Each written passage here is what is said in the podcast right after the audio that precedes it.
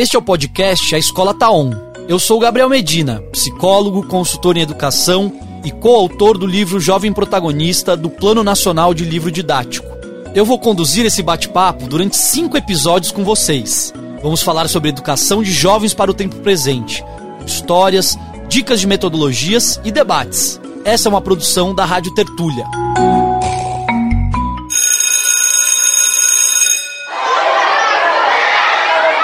O que, que sobra para a escola quando o futuro desaparece? Na escola sempre tem alguém né, que faz pouco caso, mas normalmente tem alguém que não é sujeito a ouvir os alunos, porque esquece que o aluno não é só aluno, é um ser humano também com ideias e opiniões próprias. Hoje, desconstruir essa ideia de que é, só se aprende por práticas autoritárias é exatamente o contrário. A aprendizagem passa pela afetividade. No episódio de hoje, eu vou começar contando uma história para vocês. Eu fui convidado para dar uma palestra para estudantes do ensino fundamental aqui de uma escola pública de um céu da cidade de São Paulo, na Zona Sul, lá no Parque Bristol. Quando eu cheguei lá, eles juntaram todos os oitavos e nono anos da escola. Então, era um auditório do céu com mais ou menos 200 estudantes. Vocês sabem que esses estudantes não são muito quietinhos, né? Então foi uma situação muito desafiadora, foi muito interessante. Aí eu fiquei pensando o que, que eu ia fazer. Aí eu falei, eu preciso me conectar com eles de algum jeito para chamar atenção, para que eles possam, né, é, enfim, entender que eu vim falar. Não dá para ser uma palestra meramente. Aí eu perguntei para aqueles jovens quem cantava funk e consegui trazer alguns jovens funkeiros para cima do palco para fazer uma atividade junto comigo. E com os jovens funkeiros no palco, eu pedi para eles cantarem, né? E aí eles começaram a trazer as suas letras, letras de outros funkeiros, e aquilo foi gerando um incômodo entre os professores, especialmente. Obviamente os jovens adoraram, todos que estavam lá ouviram e tal, mas os professores se incomodaram porque traziam temas bastante complexos, sejam do campo da sexualidade, do consumo, do papel da mulher. Né? E foi muito interessante porque eu aproveitei aquela história para conversar com eles sobre todos esses temas. Perguntei para as meninas como elas se percebiam naquele funk, o que, que eles achavam daquele tênis que eles falaram, que eles compraram, como, como adquirir uma coisa tão cara. Enfim, fui conversando sobre essa realidade.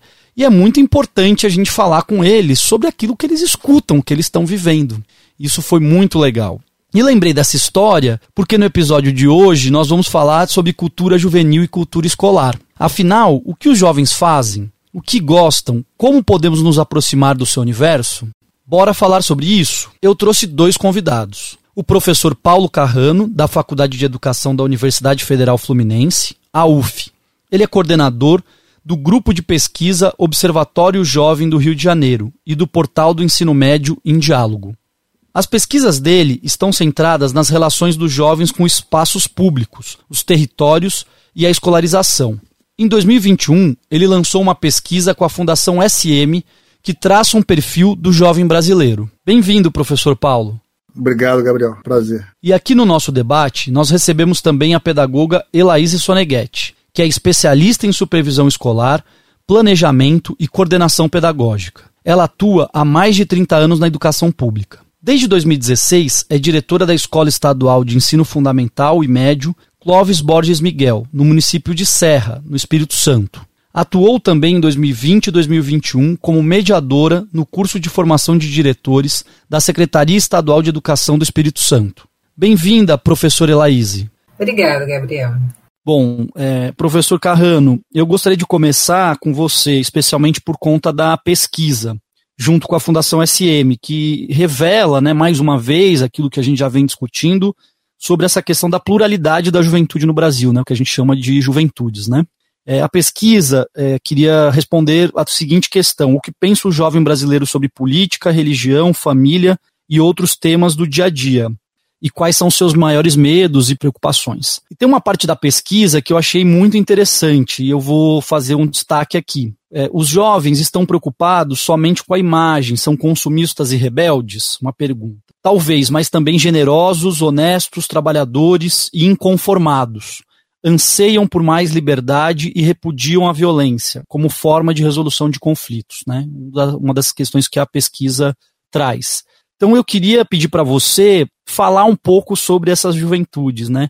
E que achados que você gostaria de destacar da pesquisa, assim, para a gente poder fazer uma reflexão sobre esse universo. Bom, Gabriel, vamos lá. É, é importante chamar a atenção já nessa conversa inicial é, de que a longa faixa etária né, de, de juventude de 15 a 29 anos ela é, é um avanço, é um importante, porque ela ampliou a preocupação da sociedade com, com o segmento jovem, mas existe muita diferença entre as faixas de idade. Né? Uma coisa é ser é, um jovem de 15 anos, é, 16, 17 anos, outra coisa é ser um jovem adulto é, de 29 anos. Então, esse é o primeiro é, ponto que eu queria destacar.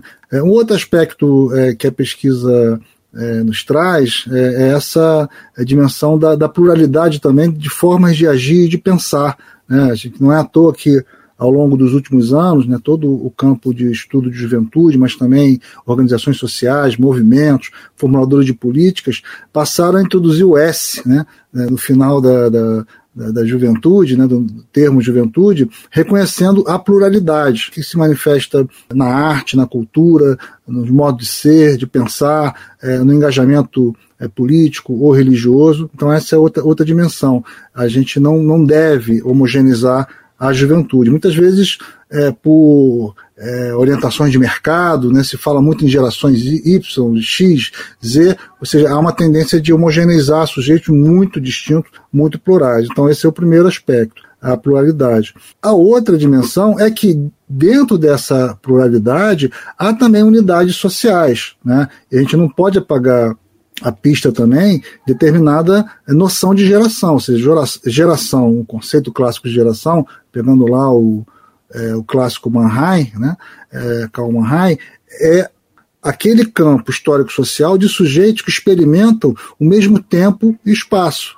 Né? Então, é, falar de uma geração só porque as pessoas têm a mesma idade é um equívoco. Né? A gente tem jovens hoje no Brasil é, que fazem parte de uma geração empobrecida, uma geração, por exemplo, que é, é, é vítima predominante e prioritária das forças policiais, especialmente os jovens negros populares. Então, é, existe uma condição de experimentar o tempo de juventude não apenas diversa e plural, mas também desigual. Né? E é essa dimensão da desigualdade que deve ser é, o foco maior é, das políticas públicas. Né? De um modo geral, essa pesquisa ela confirmou alguns dados né, de séries históricas anteriores. Nós temos um, uma enorme dificuldade das jovens mulheres, por exemplo, de ganhar o espaço público, de participar de atividades onde o, o, o grupamento masculino é, tem predominância, por exemplo, os esportes, as, as, mulheres, jovens mulheres praticam muito menos esporte do que os jovens homens, elas têm muito menos autonomia de circular na cidade, até por conta da questão da segurança, esse é um outro ponto que os jovens trouxeram na pesquisa, né? cidades seguras, né? cidades seguras são cidades que é, fortalecem o campo da autonomia juvenil e da independência em relação às famílias, é, os jovens em grande medida, é, sinalizam que possuem medo é, do presente, né, medo inclusive da morte violenta, no caso específico de jovens moradores de favela, jovens negros, é, jovens mulheres, medo da violência sexual, e também tem é, incertezas diante do futuro. Ou seja, são jovens que não têm o presente assegurado, né, num, num país que não assegura a base material é, para que todos possam fazer uma transição é, para a vida adulta é, segura, tranquila feliz, então o futuro desapareceu. Né? É, e isso aparece na pesquisa também como, como um dado é, de preocupação, ou seja, há um traço de medo no presente, de insegurança para o futuro e um certo sentimento de frustração também, é, num grupamento muito significativo dessa pesquisa que alguma medida tem a ver também com esse tempo histórico, né, que a gente viveu, quer dizer, dos períodos políticos também, né, de uma certa ampliação de oportunidades, né, para as juventudes, de acesso à universidade, de mais escolarização, de acesso à renda, né, de uma certa oportunidade um pouco melhor, ainda que o, o trabalho fosse ainda mais precarizado, tivesse piores oportunidades, né, do que os adultos, e de repente o país entra numa crise econômica profunda com um governo bastante trágico e que começa a fechar também esse campo de oportunidades, né? Então a esperança também reflete um pouco o tempo presente, né? Queria dialogar agora com a professora Laís, acho que um pouco o que o professor Carrano trouxe é esse, esse cenário, né, da pluralidade, mas também de reconhecimento de é, semelhanças, de possibilidades de experimentação também comuns. Eu queria que você trouxesse um pouco essa, essa discussão, Elaíse, para a experiência da escola. Como é que é possível tornar a escola um ambiente mais receptivo a esses jovens e por que, que é tão difícil lidar com, com as, as, variadas situações, a diversidade, né? Como é que a gente faz o acolhimento é, desses jovens contemporâneos? Primeiro, essa tomada de, de, consciência dessas juventudes no espaço, no interior do espaço da escola, é fundamental para a gente pensar essa escola e fazer esse acolhimento, né? A gente, na, na, época que esteve, você esteve visitando a nossa escola, a gente sempre colocou que a escola ela é pensada, considerando, a gente até brinca, né, que a gente tem frutinhas de diversos sabores e cores. Exatamente porque a gente tem esses estudantes é, com diferentes jeitos de ser e pensar, com diferentes aí perspectivas e, e vivências na área de cultura, de política, de arte. E se a gente não considerar e fazer uma educação a partir dessas, dessas considerações, a gente vai ignorar o objeto de, de trabalho que a gente tem, que é o estudante. Então, não tem como pensar e fazer educação sem partir dessa premissa e sem trazer essa premissa para todo o trabalho pedagógico da escola. Então, nossa escola, ela sempre partiu desse princípio. É, a gente, é, na organização do trabalho pedagógico, ela fez uma escolha de trabalhar é, a partir de projetos, exatamente para tentar atender a, a, essa diversidade de juventudes no interior da escola, porque a gente, é, considerando que nós temos esse universo de, de características tão diferentes e, e, diversas, a gente tem que ofertar diver, é, diferentes possibilidades para tentar alcançar o maior número de alunos possíveis, né? De, de sensibilizar, de agregar. E aí, quando o professor Paulo ele traz essa problemática aí do medo do presente, que a pesquisa trouxe, né? Do medo do presente e da situação do futuro que desapareceu nessa né? frustração do estudante. Quando a gente fala de ensino médio, de outros de outros níveis de ensino também, mas quando a gente fala de ensino médio, essa é uma das principais barreiras de enfrentamento que a gente tem se o estudante ele se entrega é, com essa baixa perspectiva, na verdade, sem essa perspectiva de vida, ele deixa de, de agir e de atuar para frente, né? E se, se a gente partir do princípio que o futuro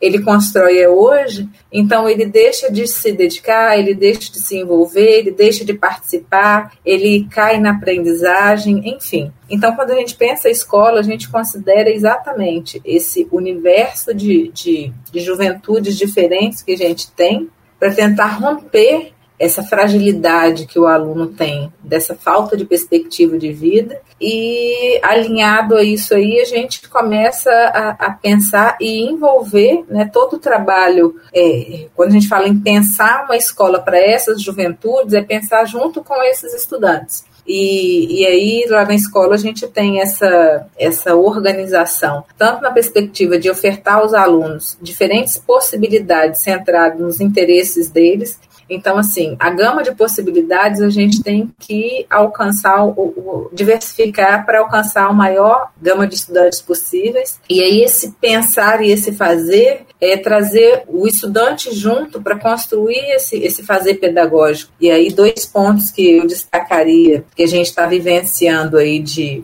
reorganização aí dos, do, dos aspectos educacionais, a individualização tanto da aprendizagem quanto do próprio indivíduo, que são elementos que, que, que destacam, que fazem o menino sentir, é, favorecer esse pertencimento, de estar mais é, fortalecer o vínculo que ele tem com a escola. E quando a gente individualiza tanto a aprendizagem quanto o indivíduo, que a gente percebe ele como sujeito, é, a gente está realmente valorizando essas diferentes juventudes. Legal, Elaise. Eu vou para a nossa próxima questão convidar para vocês ouvirem uma estudante, a Ângela Tributino, de 17 anos. Ela é do Piauí. Eu tive recentemente com ela com uma atividade que a gente fez de diálogo no Piauí. Pude conhecê-la e a gente chamou aqui para ela dar um depoimento. O meu nome é Ângela da Silva Tributino. Tenho 17 anos. Moro em uma cidade do estado do Piauí chamada Picos e estudo no Centro Estadual de Educação Profissional Petrônio Portela. Eu acho que eu sou mais aquele tipo de aluno que procura prestar mais atenção no assunto e procurar adquirir conhecimento a partir daquilo. Mas isso não quer dizer que eu não me esforce muito para obter uma boa nota, muito pelo contrário, eu dou o meu melhor para que isso venha acontecer. As minhas atividades na escola preferidas são aquelas atividades dinâmicas, né, que acabam envolvendo o alunato em um todo e fica aquele ambiente gostoso de aprendizado. Eu tenho uma boa relação com os meus colegas. Até com os mais distantes assim eu nunca tive nenhuma dificuldade entre eles não. Acredito que os jovens hoje em dia são vistos de uma maneira bem mista assim. Ao mesmo tempo que existem pessoas que acreditam na nossa juventude, que nos capacitam e encorajam, existem pessoas que desacreditam tentam nos calar e desmerecer totalmente o nosso desempenho e capacidade. Eu, como jovem, eu fico assim diante dessa situação, eu me acabo ficando triste também, né? Porque eu sou jovem igual a muitos outros. Mas eu prefiro acreditar em mim, na força e capacidade que eu tenho, e prefiro acreditar que um dia tudo será melhor para todos nós. Na escola sempre tem alguém, né, que faz pouco caso. Não estou aqui generalizando todos, mas normalmente tem alguém que não é sujeito a ouvir os alunos, porque esquece que o aluno não é só aluno, é um ser humano também com ideias e opiniões próprias. É notável uma grande participação dos alunos assim nas aulas que não são rotineiras, por exemplo, aulas dinâmicas de conversa entre aluno e professor.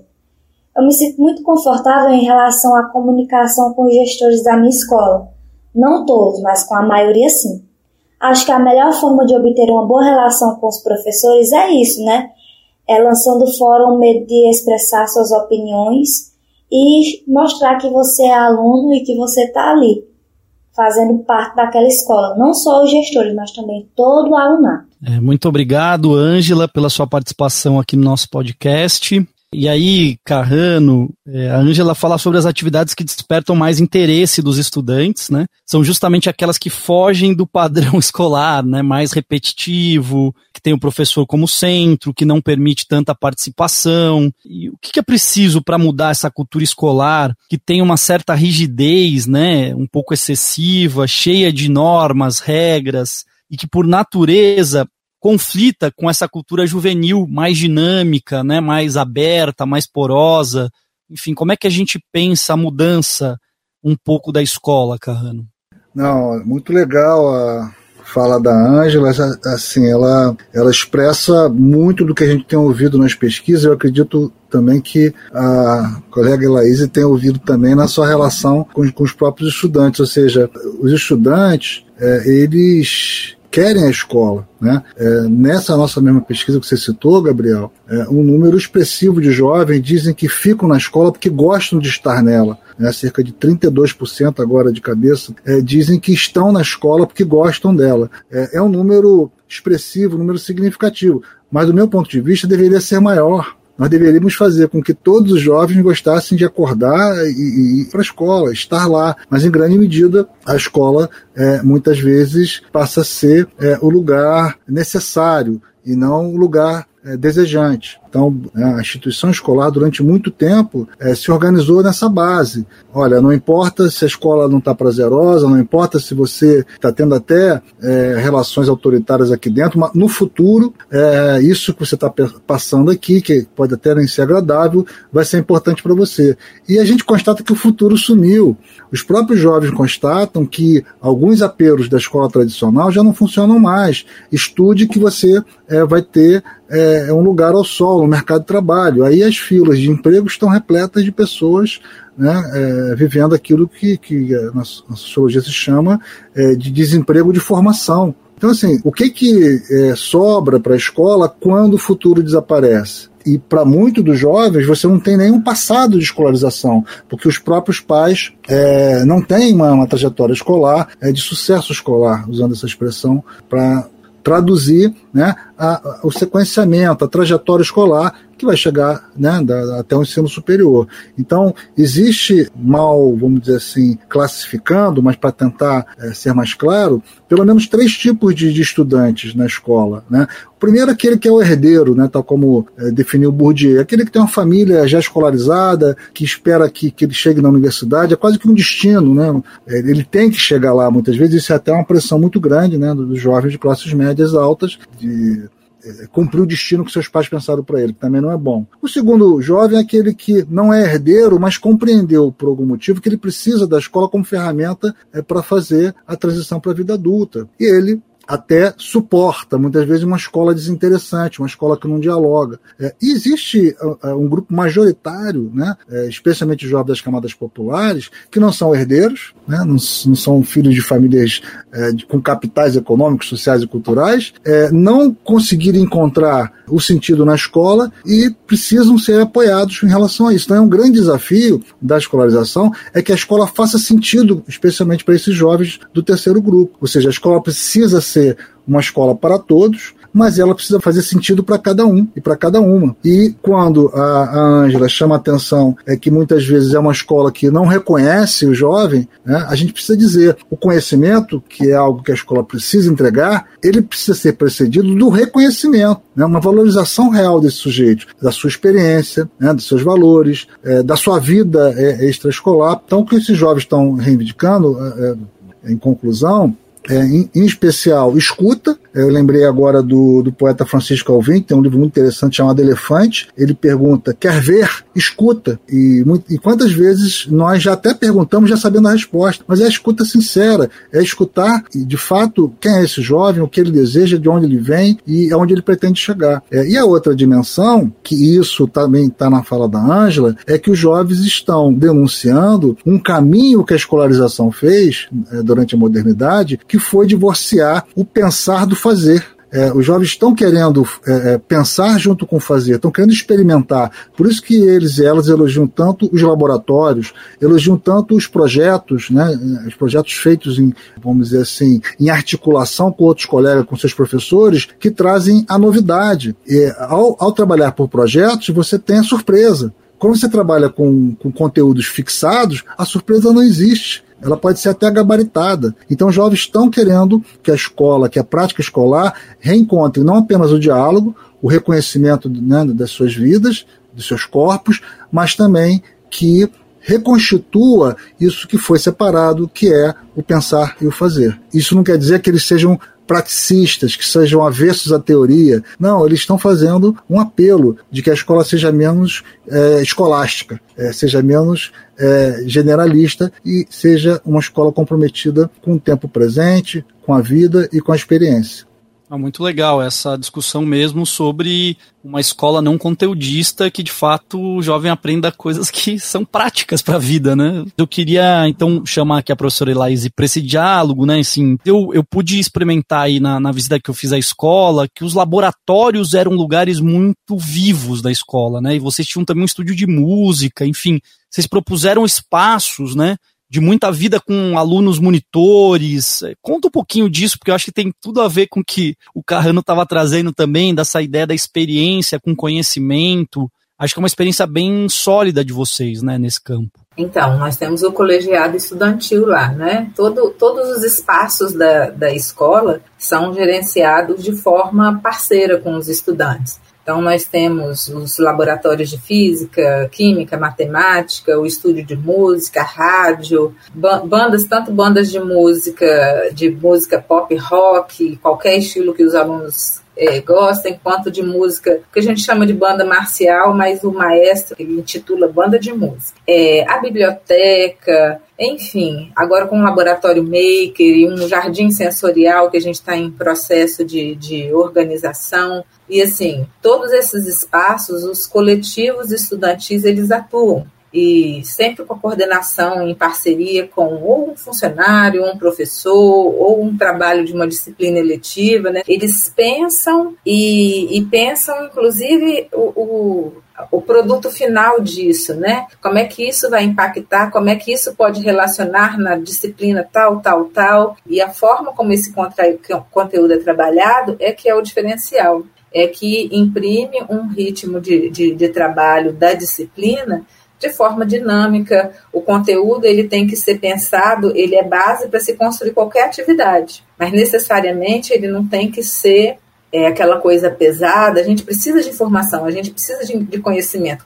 É, é possível, é, é, um, é muito desafiador, mas é muito satisfatório quando a gente vê que é, é, possível, que dá certo e que a gente pode oferecer uma educação de qualidade, que isso faz diferença na comunidade que, que a gente está. É, essa participação estudantil e ter o aluno no centro desse processo não é logo de, de escola, é necessário. Não tem outro caminho para a educação que não seja esse. Muito legal, Elaís. Eu acho que trazer essa experiência é bem interessante para uma escola pública, numa periferia. Claro, num, num, assim, a gente sabe que tem realidades muito distintas no Brasil, muito diferentes, né? É, escolas com menos recursos, mas também acho que é um pouco para trazer também esperança, né? Que é possível fazer diferente é, e que tem tudo a ver também com uma gestão comprometida, né? O papel de uma diretora faz muita diferença para organizar esse ambiente, ter professores também que se dediquem, que estejam dispostos a escutar, construir, também fazem muita diferença. A gente pode fazer da escola pública um lugar diferente. Tá, né? Não é case de sucesso, não é isso que eu acho que é, mas é para trazer também uma mensagem de esperança e de que é possível fazer. É muito legal ouvir essa experiência. Eu, de fato, pude ir lá e, e, e ver que, de fato, tem um, uma coisa muito interessante ali sendo produzida e que, de fato, os estudantes são é, mesmo autores é, do, de todo o processo. Bom, eu queria falar aqui de um outro tema, então, que é essa questão da internet, né? Que é um elemento hoje constitutivo da vida dos jovens, né? Então, vou trazer uma, um dado aqui da pesquisa que o Carrano coordenou, né? 96% dos jovens brasileiros entrevistados declararam recorrer à internet para fins variados, como mídias sociais, aplicativos de música ou vídeo, troca de mensagens e busca de informação. E ainda sobre os jovens conectados, uma pesquisa do IPEC, que é o antigo IBOP, mostrou que 6 em cada 10 pessoas com idade entre é, 16 e 34 anos não fala sobre política por medo do cancelamento. Bom, pensando no tema da nossa conversa de hoje, né, é, que é cultura juvenil, a internet pode ser um recurso bastante interessante para para se conectar com os estudantes, né? A escola, enfim, pode pensar esses usos, né? Inclusive as mídias sociais. Né? É, como vocês veem isso? Né? Qual é a melhor forma de trabalhar essas questões? Então, se não existir a internet da escola, não vai ter estudante mais, né? Hoje, pensar a escola, pensar os processos educativos, ignorando a internet, as mídias, e é, a gente vai estar fadado aí a, a ser ignorado pelos estudantes. Então, é, e, e a pandemia é, no, no, meio da tragédia foi uma janela de oportunidade, né? Porque para os docentes, para os profissionais da escola, porque nós tivemos que nos reinventar e aprender na velocidade de 360 por hora, com o carro andando, a se apropriar dos recursos digitais e, e deles fazer a sala de aula. Então, nesse aspecto, isso foi uma janela de oportunidade, porque a juventude ela, ela estava muito mais à frente do que a, a, escola e do que os docentes. Hoje, quando a gente pensa nossos espaços na escola, tudo passa pela, pela internet, pela, pelo gerenciamento de mídias. Que uma, uma das coisas que a gente não, quer, quer tentar fortalecer e não, não perder o vínculo é que a internet é, ela passa pela necessidade do conhecimento e da leitura a, a educação digital veio para ficar, né? E se o professor não se apropriar, se a escola não der conta de tirar proveito disso, é, a escola vai continuar tendo mais um desafio para tornar esses momentos dinâmicos, para tornar a aula dinâmica. São dois viés de trabalho aí. É, a questão estrutural, né, de, de funcionamento e a questão também de apropriação dos processos pela escola e pelos profissionais. E, e, queria trazer também um outro elemento, aquela questão da pesquisa, do cancelamento, que tem relação com essa questão do sofrimento mental, né? Queria que você falasse um pouco, Carrano, como é que você vê essa, essa questão da internet, mídias sociais, escola, educação eu vejo é, de maneira muito similar, né, como ela é, é, colocou, né, ou seja, a necessária é, movimentação da escola para compreender, em primeiro lugar, compreender o que é esse mundo é, digital, né, esse mundo onde todos nós estamos imersos, mas especialmente de maneira muito radical é, os jovens estão. E é interessante que a, escola vai passando por um primeiro momento de tentativa de se fechar. Eu acho que esse é um, é, vamos dizer assim, impulso do ouriço, né, que a, escola tem, diante das novidades, a primeira coisa que ela faz é se fechar, não pode é, usar celular, aqui não, vamos tentar criar um espaço é, analógico, o único espaço analógico que eles vão ter vai ser aqui, aí recolhe celular, e aí controla as redes. Então, esse, esse movimento precisa ser superado, a escola precisa é, fazer parte desse jogo, da digitalização da vida. Agora, como fazer parte desse jogo? Isso passa por um processo de, de, de fato, compreender que é esse mundo mundo digital. Né? Por exemplo, eu particularmente acho que a expressão nativos digitais não ajuda muito, né? porque ela dá a impressão de que esses meninos, essas meninas, esses jovens são autoconscientes, que eles conhecem esse mundo complexo, esse mundo que transformou as relações de poder de tal maneira que isso é, supera, inclusive, é, o Estado. Né? As grandes corporações hoje é, ligados ao mundo digital não estão no país, estão fora do país, especialmente concentradas nos Estados Unidos. Então, há, por exemplo, um, é, um movimento de captura do desejo. Né, eu estou pensando é, especificamente aqui num, é, num livro recém-lançado do professor Eugênio Bucht, muito interessante, chama-se A Superindústria do Imaginário, como o capital transformou o olhar em trabalho e se apropriou de tudo que é visível. É, é muito interessante isso, mostrando que as redes sociais, essas redes sociotécnicas, é, trabalham para produzir desejo e para construir engajamento. E hoje, a capacidade dos algoritmos é tanta que eles são capazes de é, intuir o seu desejo e produzir o seu desejo né, a partir é, do lugar onde você está, do aparelho que você utiliza para se conectar à internet, com a velocidade que você, você tem para se conectar à internet, com o tipo de relacionamento que você tem, com os likes que você dá. Ora, isso tudo é, não está claro para todo mundo. Os jovens precisam ser é, é, autoconscientes de que eles estão num, num mundo de profunda movimentação de manipulação dos seus desejos e das suas ações. E a escola pode ajudar do ponto de vista de construir é, esse campo do entendimento da compreensão. Não por eles, mas com eles e elas. E aí, sobre a sua pergunta, Gabriel, essa questão da, do cancelamento é, é, algo que não acontece só com jovens. Quantos, quantos de nós já não pensamos duas, três vezes antes de publicar qualquer coisa? Quantos de nós já não escreveu uma mensagem no Twitter e depois apagou? Então, isso não é, não é algo é, próprio só dos jovens, mas no caso né, do jovem é, que está em processo de formação da sua identidade, da sua personalidade, isso pode ser mais, mais grave. É, então, isso tem a ver é, com a, a baixa é, qualidade da democratização do debate nas redes, e é preciso é, influenciar sobre isso. Tem a ver com a deterioração do ambiente democrático também, é, tem a ver também com a permissividade que as redes sociais privadas né, é, é têm é, com é, a violência é, simbólica que circula nas redes. Então, isso tudo é um, um grande projeto educacional é que passa pela escola, mas não só por ela, pelos movimentos sociais também, e pelas políticas públicas.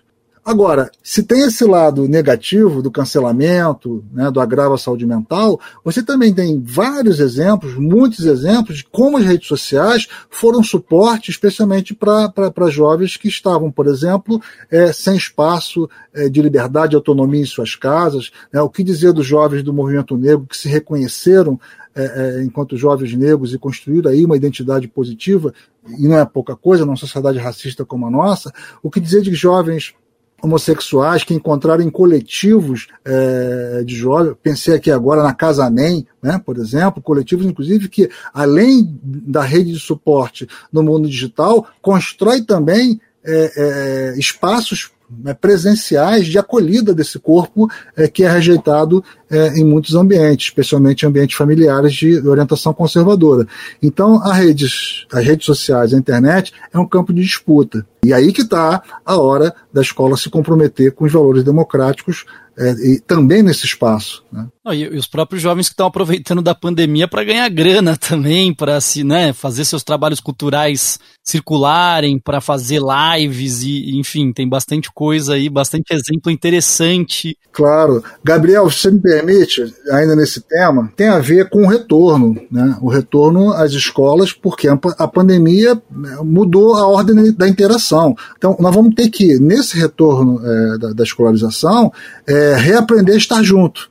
Né? E nesse estar junto, me parece que tem um problema quando muito da discussão educacional se foca naquilo que os jovens deixaram de aprender. Porque, de fato, né, há um reconhecimento que houve é, uma desigualdade no acesso a, aos conteúdos escolares, aos conhecimentos, por conta né, dessa nossa desigualdade digital, em especial, e também da, das condições de vida das pessoas é, mais empobrecidas. Agora, é, o que a escola precisa fazer também é perguntar a esses jovens, a essas jovens, quando retornarem às escolas, é, aquilo que Sartre perguntou para todos nós, do ponto de vista existencial. O que que você fez com aquilo que a pandemia fez com você? Se nós não fizermos essa pergunta, nós vamos intuir que esse jovem esteve é, num freezer, né, hibernou, e agora, quando acabar a pandemia, ou quando a gente retoma o convívio, esse jovem vai vir como se fosse uma peça que saiu do freezer congelada no início da pandemia. Não, esses jovens, essas jovens seguiram, como você falou, é, resolvendo a vida, criando aquilo que a gente pode chamar de artes de resolver a vida. Se viraram de múltiplas maneiras, se encontraram de múltiplas maneiras, produziram conhecimentos de múltiplas maneiras. A escola perderá uma oportunidade e sacrificará essa experiência que pode ser muito interessante para construir novos arranjos escolares. Queria entrar um outro assunto, na verdade, que é quando a gente fala é, em cultura juvenil e cultura escolar, é um tema bastante presente é o tema da autoridade e autoritarismo. Né? E a gente quer, a gente sabe que é um reflexo, né, de uma concepção, especialmente o autoritarismo, né, de uma concepção punitivista da educação, né, que perdura até os dias atuais, que muita gente já superou, mas a gente sabe que ela também ainda atravessa as escolas, os educadores, né? E que vem né, de um tempo mais antigo, vamos dizer assim, é, mas que pro, reproduz uma relações de preconceitos e estereótipos sobre também os jovens, né? Desse, desse lugar do não saber, ou de que só aprende, enfim, a partir de, de práticas é, autoritárias tal.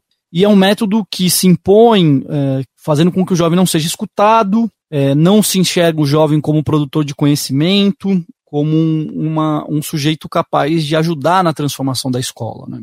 É claro que isso é ruim para o jovem, mas também para o propósito da escola. Quer dizer, não é só um problema para a juventude, mas é um problema para a escola que vai gerar um conjunto de consequências, porque isso é, produz reprovação, que a gente sabe que o jovem que começa a ficar com reprovado também tende ao abandono, distorção de idade séria, enfim, e são situações que impedem que o processo de aprendizagem ocorra ou pelo menos uh, ocorra de forma mais adequada, de forma significativa. Né? E a partir da experiência de vocês, por que vale a pena tornar a escola um espaço de mais participação, de mais acolhimento desses jovens? É, eu acho que a gente tem que urge desconstruir essa ideia de que é, só se aprende por práticas autoritárias, né? É exatamente o contrário. Eu acho que a aprendizagem passa pela afetividade. Se confunde uh, organização com autoritarismo. Eu acho que a, a organização ela é necessária, ela, ela se faz é, presente, mas ela é, é, muito diferente de autoritarismo. Então, e, e, o autoritarismo ele condena a aprendizagem, ele mata o desejo e a gente precisa da afetividade, a gente precisa da participação, a gente precisa do envolvimento, a gente precisa da vontade do estudante. Isso é todo um pensar um projeto político pedagógico, como o Paulo falou ali, todos os aspectos que permeiam a escola, eles têm que ser pensados e planejados. Não se faz educação é, na, na, toque de caixa, né? A gente tem que pensar, a gente tem que planejar, a gente tem que e fazer isso de forma coletiva.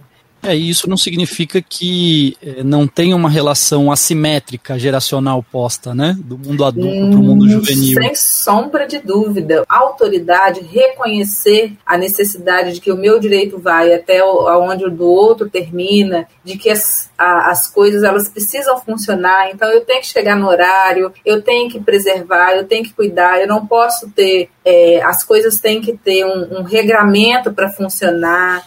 Então, é, é corresponsabilização, né? É uma organização com corresponsabilização e participação de todo mundo.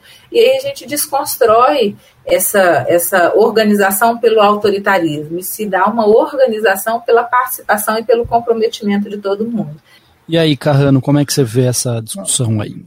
Eu, eu vejo, assim, sem a experiência, sem a prática assim, né, da, da eu, eu, vejo de maneira muito, muito semelhante, né? E não vejo outro caminho numa sociedade como a nossa, né, do ponto de vista histórico, é que se individualizou, né, ou, ou seja, os sujeitos é, hoje são mais livres para tomar decisões, para né, fazer escolhas. E muitas vezes o mundo adulto é, não, não, não compreendem isso. Né? Nós temos que perceber é, enquanto instituição escolar, enquanto educadores e educadoras, nós estamos diante de um mundo onde o campo da autonomia se alargou. E o alargamento desse campo de autonomia de tomada de decisão dos jovens não quer dizer o fim da autoridade. A grande questão é como praticar a autoridade no presente, rejeitando a autoridade dos antigos. Essa autoridade eu mando, você obedece. Então, a grande questão, acho que a Elaíse já deu um monte de pista e, e, e caminho, é reconhecer né, que, primeiro, nós temos uma tradição autoritária nas nossas sociedades latino-americanas. E a escola não pode ficar aquém das conquistas da sociedade democrática. Nós vemos, por exemplo, que uma sociedade democrática que avançou permite o contraditório. Ninguém pode ser acusado né, sem o amplo direito de defesa. O contraditório muitas vezes está ausente do espaço escolar, por isso que eu estou chamando a atenção. Muitas vezes a escola se coloca aquém daquilo que a sociedade conquistou do ponto de vista de relações democráticas. Então, o grande desafio não é rejeitar a autoridade, mas é instaurar uma, uma, uma autoridade o mais horizontalizada possível. E a nossa experiência e eu acredito que seja a da Laís também, não é que os jovens rejeitem a autoridade, não é que eles rejeitem as regras. O que eles rejeitam e elas rejeitam é que as regras não sejam democraticamente discutidas, na margem daquilo que a escola pode instituir como é, o seu campo de regramento. O que eles rejeitam é que as regras não sejam aplicadas com impessoalidade. Então, acho que é um grande desafio tornar a escola é, compatível com o tempo presente, que é um tempo de maior autonomia de tomada de decisões, que é um tempo de maior democratização da própria sociedade. E, por fim, eu traria aqui a, a, frase provocativa do cineasta italiano Rossellini, né, que, ele, que ele pergunta o seguinte: Não lhes parece estranho educar para a democracia em condições de aprisionamento, e muitas vezes é isso que a escola pratica. Ela fala em cidadania, ela fala em democracia, mas não abre espaço para real participação. Então, muito bom, acho que esse diálogo, e acho que foi muito acertado essa escolha dos convidados hoje, para a gente podendo fazer essa, esse bate-bola, né? Quer dizer, uma experiência ali da escola cotidiana, né? Que a Laíse representa como diretora e há muitos anos ali tocando uma experiência muito interessante e, e, o Carrano pela universidade, mas também acompanha escolas, vem pesquisando, mas, mas, tem um outro olhar também, carrega mais esse olhar da universidade, da pesquisa e tal. E, na verdade, queria agradecer mais uma vez, professor Carrano, Paulo Carrano, Elaíse, agradeço bastante a contribuição. Acho que deixamos pistas aí para como interagir com os jovens, respeitando os aspectos geracionais, as formas de ver a vida, para poder potencializar esse processo de ensino-aprendizagem como uma coisa mais democrática, vigorosa, inclusiva, né, plural. Acho um pouco o caminho aqui que a gente tem tentado produzir nas nossas reflexões é justamente nessa contribuição. Hoje nós conversamos com Paulo Carrano, professor da Faculdade de Educação da Universidade Federal Fluminense, então, muito obrigado, Carrano, pela sua participação. Se quiser deixar um, uma mensagem final aí para ah, gente. Eu que agradeço, parabenizar vocês por essa iniciativa, né, esse espaço público tão importante de diálogo. E eu só queria trazer aqui a, a fala de uma jovem que está lá no, na, na nossa experiência do ensino médio em diálogo, foi uma grande articulação com escolas e pesquisadores. Ela disse algo que eu acho que é muito organizador, né, é, de uma forma é, democrática escolar. Ela diz o seguinte: a escola não sabe o que a gente sabe.